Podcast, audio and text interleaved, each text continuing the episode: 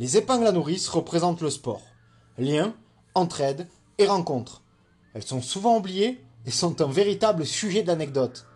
Ce sont elles par exemple qui laisseront des jolis trous sur notre tout dernier t-shirt technique fraîchement acheté la veille. Mais avant tout, elles sont le lien entre nous et le dossard, et en deviennent inévitablement le symbole de notre obsession à nous foutre minables et à accomplir nos objectifs. À la recherche de véritables personnages de chaque sport, j'ai à cœur de vous faire découvrir des sportifs qui ont, à coup sûr, un brin de folie en eux et le sens du partage. Bienvenue dans ce nouvel épisode des épingles à nourrice.